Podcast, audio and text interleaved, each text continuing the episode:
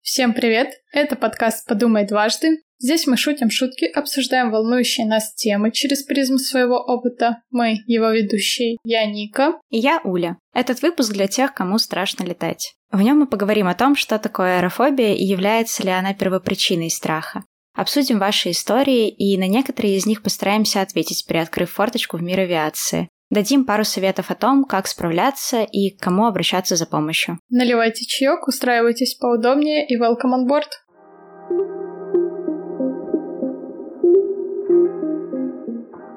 Уля, тебе было когда-нибудь страшно летать? Знаешь, мой первый полет произошел, когда мне было, наверное, меньше года. И потом они повторялись э, каждый год, каждое лето по нескольку перелетов. Мне кажется, что у меня просто не было шансов бояться летать, у меня не было выбора. Но если серьезно, то нет. Насколько я помню, мне никогда не было страшно летать. Я всегда очень любила перелеты. И также вроде бы у меня не было ситуаций, которые заставляли бы меня бояться. Я помню, что были ситуации, которые могли бы меня заставить бояться, типа прекрасно помню полет Трансайра, когда мы летели в грозу в мамин день рождения. Но мне как-то всегда было спокойно, не было переживаний относительно полетов или того, что может что-то случиться. А у тебя было когда-нибудь такое? Мне тоже никогда не было страшно летать. Как у нас говорят в авиации, страшно не летать. Да. Я тоже начала летать с детства. Мой первый полет был в 6 лет, насколько я помню, он был за границу. И потом еще несколько лет, с 7 лет, э, я летала одна за границу, примерно там с 7 до до сих пор. Это происходило так, что мама садила меня в Иркутске на рейс, на самолет. Тогда еще, кстати, можно было провожать прям до самолета, представляешь? О, ого, ничего себе. Да. Не знаю, может быть, конечно, тогда сделали исключение, но, в общем, был такой опыт. И делала пересадку в Москве. Ну, было какое-то оформлено сопровождение на борт проводников. И потом летела за границу, и там меня уже встречали бабушка с дедушкой. Угу. Там я проводила у них летние каникулы. Блин, забавно. Мне кажется, мой первый полет самостоятельный. Первый сам. Простите случился, когда мне уже было лет 18. Мне почему-то кажется, что до этого я не летала одна, и, скорее всего, это действительно так. Вот, и, наверное, мой первый самостоятельный полет был уже из э, института домой. Mm-hmm. Но хотя я могла что-нибудь забыть, конечно, но мне кажется, я бы запомнила. У меня есть какие-то детские ощущения, которые запечатлелись в памяти. Это то, что мне всегда дарили подарки, вот эти детские наборы. Да, я обожала подарки. Жизнь mm-hmm. стала ужасной после того, как перестали дарить подарки от Аэрофлот. Ты такой, я больше не маленький. Да.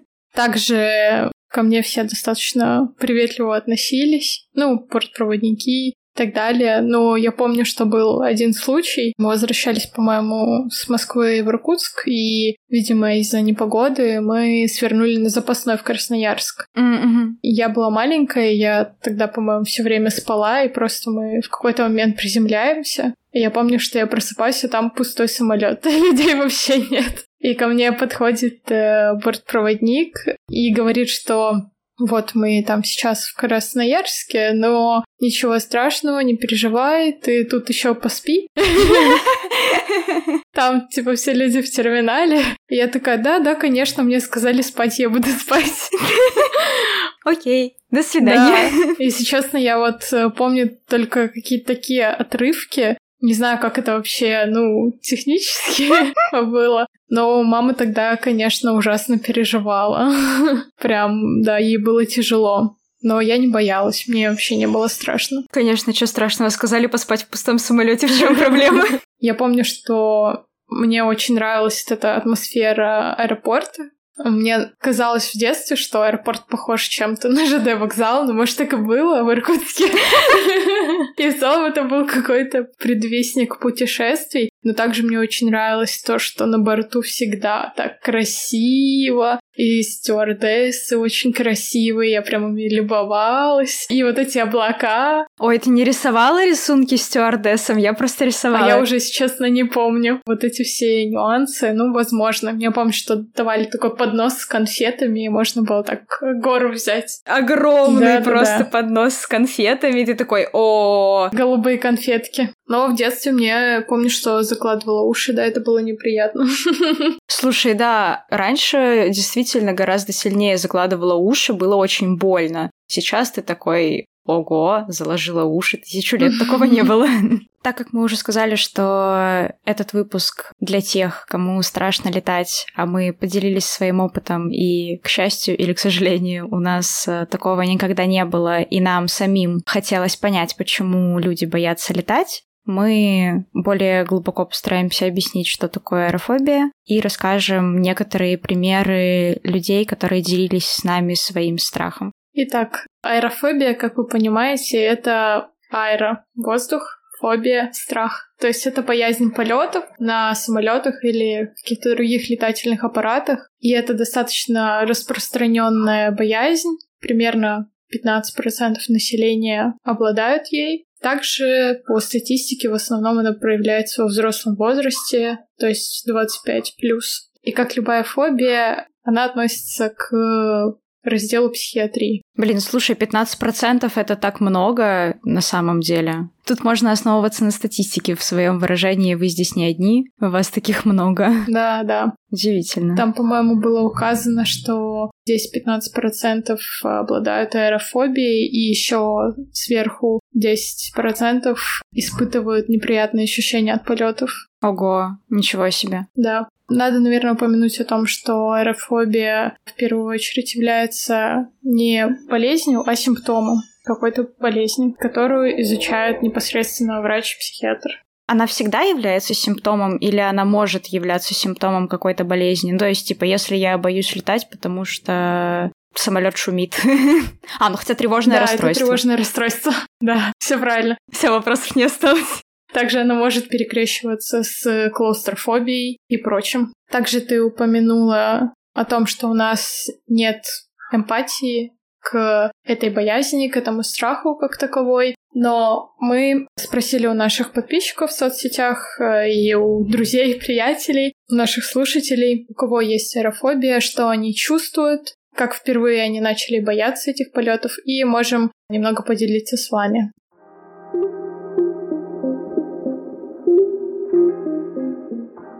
К чему в основном сводились все эти истории, которые тебе рассказывали? Как думаешь? Я думаю, что среди примеров, которые собирала я, наиболее распространенным было, что однажды люди попадали, например, в воздушную яму, когда самолет кажется, что неконтролируемо падает, и все, вы все умрете разобьетесь. И после этого, даже при понимании того, что происходит, потому что человек э, учился в авиационном вузе, я, если честно, не знаю, работает она сейчас на Земле, как должна была, или не работает в авиации вообще, но, в общем, понимание имеется. Угу. Все равно присутствует страх каждый полет, что это повторится. Страх, наверное, неконтролируемый, просто который возникает сам по себе. Кстати, еще я очень удивилась, что был высокий процент людей, которые боятся летать из-за страха высоты. Потому что для меня в голове всегда страх высоты представлялся так, что ты смотришь куда-то вниз, не знаю, даже с высокого здания, допустим, и тебе страшно от самой высоты. И у одной девочки я даже уточняла, типа, а не работает так, что ты сидишь как бы в закрытом пространстве, и, по сути, ты, ну, не видишь, насколько высоко это. Я уточняла, что я ни в коем случае не хочу никого обидеть, я просто правда не понимаю, и мне нужно было понять, как это работает. Вот, и она говорила, что нет, к сожалению, это не смягчает ничего, потому что она не чувствует себя безопасно, то есть она знает, что она летит высоко, и у нее отсутствует какое-то просто базовое понимание безопасности, ощущение безопасности. Вот. И это доходит до какого-то просто панического уровня. В моих историях рассказывали в основном о том, что страшно, что все умрут, самолет упадет, э, недоверие к пилотам, что, может быть, они не выспались, недоверие к персоналу, который проверял этот самолет перед вылетом. Страшно, что если вдруг откажет двигатель и она просто начнет падать камнем вниз, спойлер, это не так.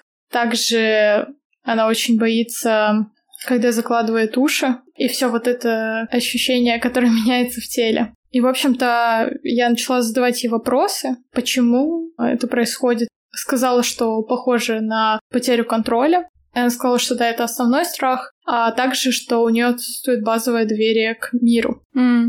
Она сама психолог и в целом может э, проанализировать себя на каком-то определенном уровне.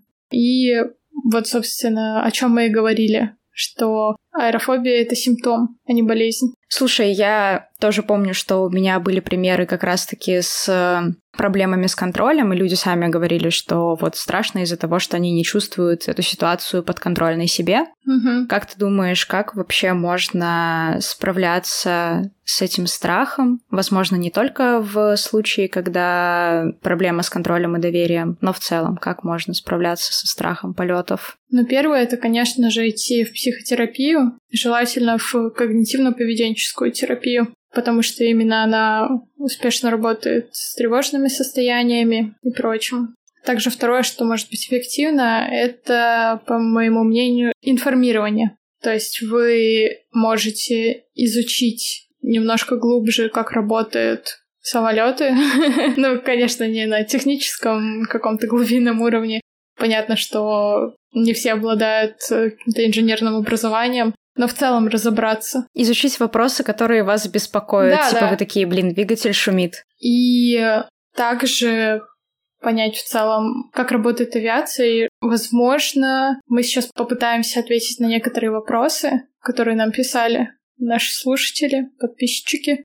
Девушка писала о том, что у нее есть ощущение, что она должна постоянно концентрироваться, все замечать, слушать, как работает двигатель, смотреть на закрылки, слушать, вышли, убрали ли шасси, все ли в порядке с самолетом, все ли в порядке с пилотом. И на это я могу ответить, что а знаете ли вы, в каком положении должны быть закрылки? И да, если, например, вы видите, что, как вам кажется, есть какая-то проблема, то, конечно же, сообщайте об этом бортпроводнику, и он вам объяснит, все ли в порядке, все ли по плану идет. В целом, можете предупредить бортпроводника, что у вас есть какой-то определенный страх полета, чтобы он мог э, побольше отвечать на ваши вопросы, чтобы он мог понимать, что происходит. Также про вопрос, э, все ли в порядке с пилотом, наверное, это про какое-то доверие или отсутствие доверия к профессионализму. Но поверьте, пилоты проходят огромный отбор.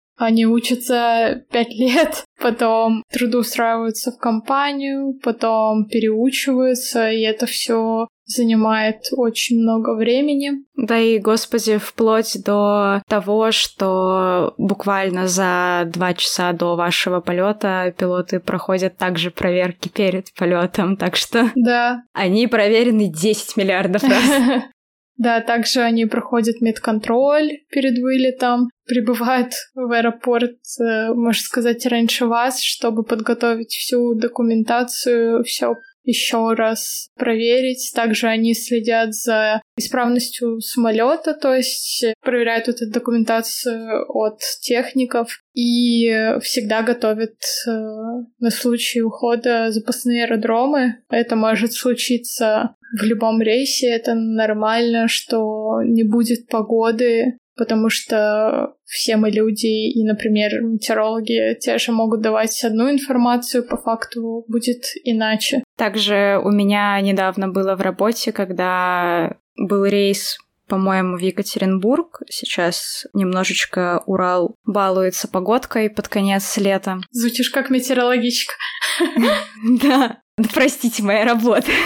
Чтобы было понятнее, Уля — это тот человек, который готовит весь пакет документов, необходимый пилотам для выполнения рейса. Они все это проверяют, расписываются, после того, как расписываются, несут полностью ответственность за этот рейс. В общем, нас очень много людей, которые готовят один рейс, и Ника сказала вот про пример с погодой. Действительно такое бывает, что ты подготавливаешь рейс, и погода вообще миллион на миллион, все отлично, все хорошо, а потом рейс вылетает, приходит новый прогноз, и все погода ниже минимума, то есть ниже возможностей пилота или самолета сесть на этом аэродроме. Или экипажа, или аэродрома. Да, это так. И поэтому приходится уходить на запасной. В этом тоже нет ничего страшного, это для вашей безопасности. Mm-hmm. Да, также Уля сказала про минимумы. Это значит, что пилоты проходят специальную подготовку, получают квалификацию, допуск к выполнению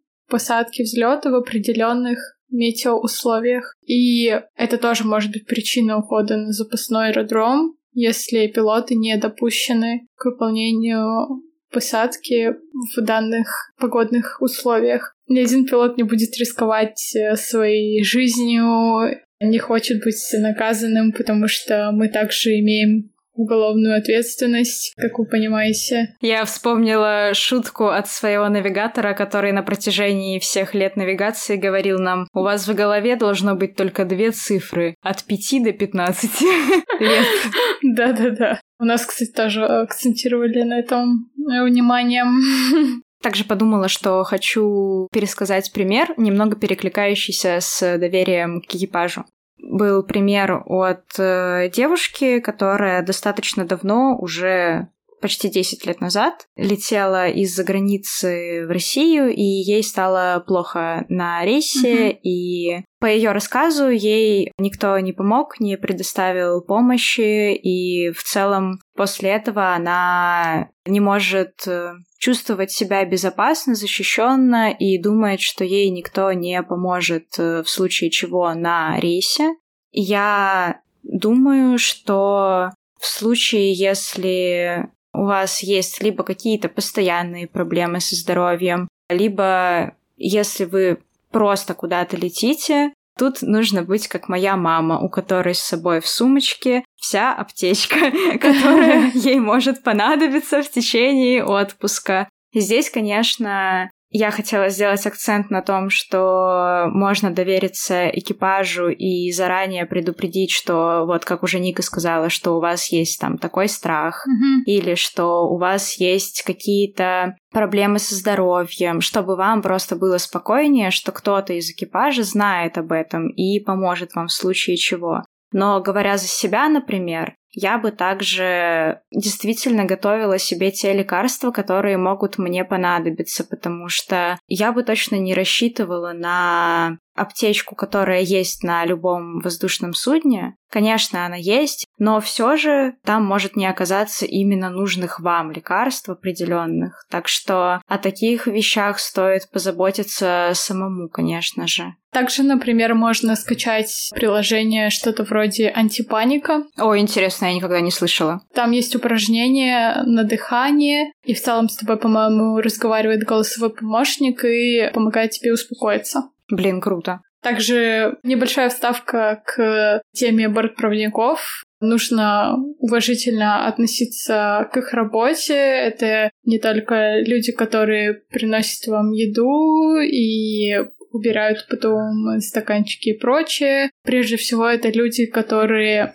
будут спасать вам жизнь в случае нестандартной ситуации. На самом деле, мне, наверное, немного или много обидно за бортпроводников из-за отношения к ним, угу. потому что я думаю, что большинство людей относятся к бортпроводникам как к обслуживающему персоналу, и это абсолютно неправильно, потому что бортпроводники тоже проходят обучение по безопасности, по работе, и Ника правильно сказала, это именно те люди, которые будут вас спасать в случае чего стоило бы относиться к ним уважительнее. Ну и вообще, даже если бы они были просто обслуживающим персоналом, к нему тоже стоит относиться уважительно. Да, да. Знаешь, я когда пришла в авиакомпанию, поняла, как много тут работает людей в качестве бортпроводников, которые чьи-то мамы, чьи-то дочери, чьи-то сестры. И я подумала, блин, да как я вообще могу не поздороваться элементарно или какое-то грубое слово сказать. Нет, в целом моя ценность в том, чтобы уважать любой труд, но и не нужно ставить кого-то ниже себя из-за занимаемой должности. К тому же, как раз вот, да, мой акцент, наш общий акцент был на том, что бортпроводников очень сильно недооценивают и оценивают только по видимой всем людям работе, mm-hmm. хотя их обязанности и знания, умения, навыки гораздо обширнее, чем то, что мы видим во время полета. Ой, я как-то посещала курсы повышения квалификации по МВЛ, по-моему, в компании Аэрофлот, и там были бортпроводники, у них было занятие, и я помню, как они отрабатывали аварийную посадку. Бортпроводники, они непосредственно занимаются пассажирами. А пилоты в случае нештатной ситуации, они будут заниматься тем, как посадить самолет безопасно, как выбрать правильное направление, правильный аэродром, условно. Конечно, они проявляют заботу о пассажирах. Например, если вам стало плохо, то это причина к экстренной посадке. То есть ваше здоровье важно, вы важны. Не нужно думать о том, что вам нужно скрывать, что вам плохо или... Блин, я, кстати, присутствовала на рейсе. Это был мой полет к родителям прошлой осенью. У меня на рейсе стало плохо женщине.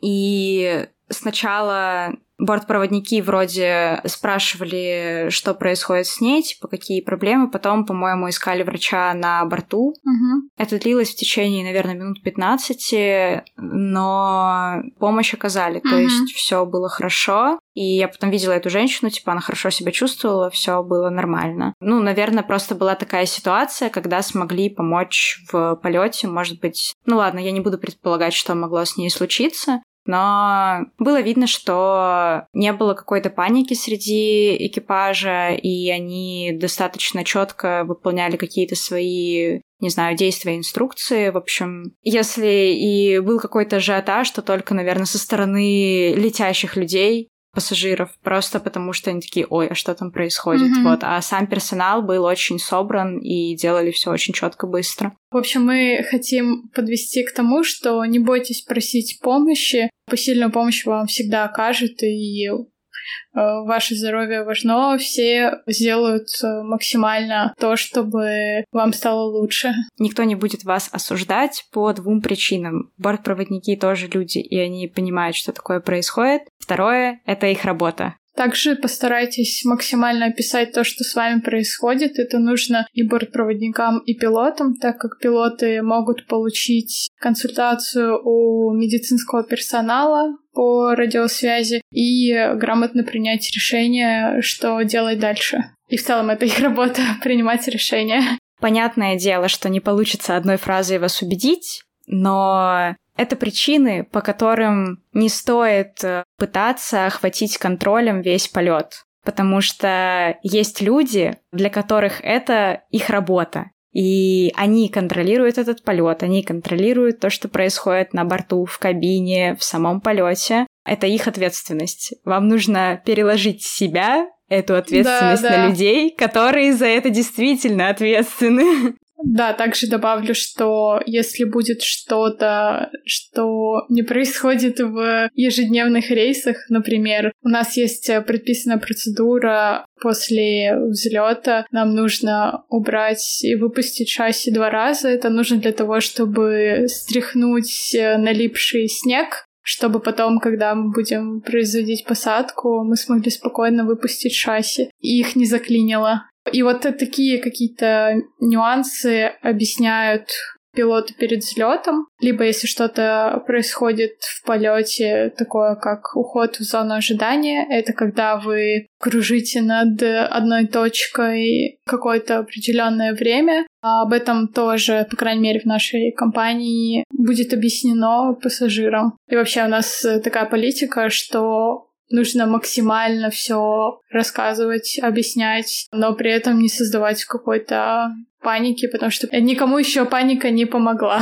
И также, как мы уже тысячу раз сказали, если что-то происходит, что вам непонятно, от чего вам дискомфортно во время полета, вы всегда можете об этом спросить у человека, который предназначен для того, чтобы объяснить вам эти нюансы. В данном конкретном случае это бортпроводники, самые доступные из э, людей, которые могут вам объяснить во время полета, что происходит. Если речь идет о нарастающем страхе от э, полета и страхе спросить, то, наверное, лучше выбрать второе. Mm-hmm. Лучше вам будет чуть-чуть дискомфортно от того, что вы задали вопрос, но, возможно, это поможет вам успокоиться на какое-то время хотя бы. Да, и православный вывод, что раз аэрофобия — это симптом, а не болезнь, то, возможно, стоит идти в работу к специалисту, психотерапевту сначала. Если вы думаете, кому первому обратиться, то идите к психотерапевту. Наверное, вы будете работать именно с гиперконтролем,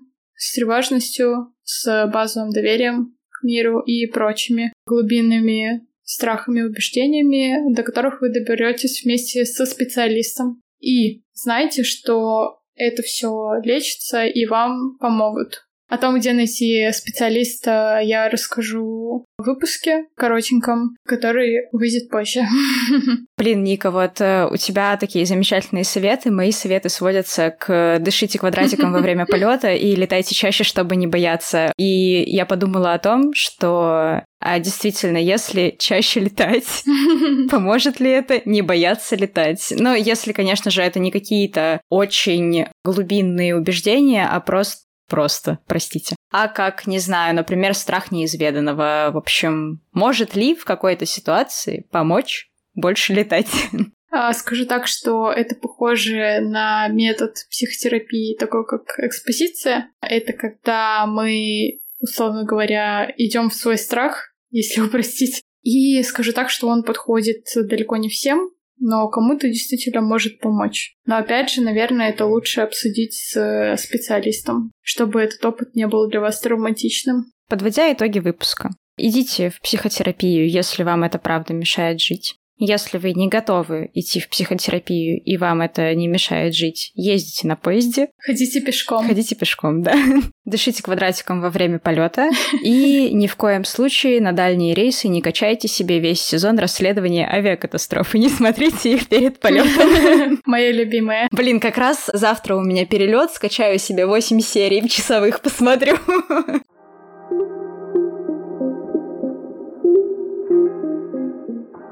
Если вы хотите больше узнать о нас, переходите по ссылкам на наши соцсети, которые мы оставили в описании к этому выпуску. Будем рады вашим комментариям и фидбэку, что вы хотите слышать в выпусках и что мы можем улучшить для вас. Вы можете слушать наш подкаст на Яндекс Музыке, Apple Podcast и других площадках, ссылку на которые вы можете найти в наших соцсетях. Спасибо большое за то, что послушали этот выпуск. Надеемся, что вы с нами останетесь. Или не останетесь. Это ваш выбор, мы тут никого ни к чему не принуждаем. А также наши выпуски выходят раз в две недели. Так что ставьте сердечки на Яндексе, чтобы увидеть уведомления о новом выпуске и не пропустить его. Всего вам доброго! И услышимся в эфире. Пока!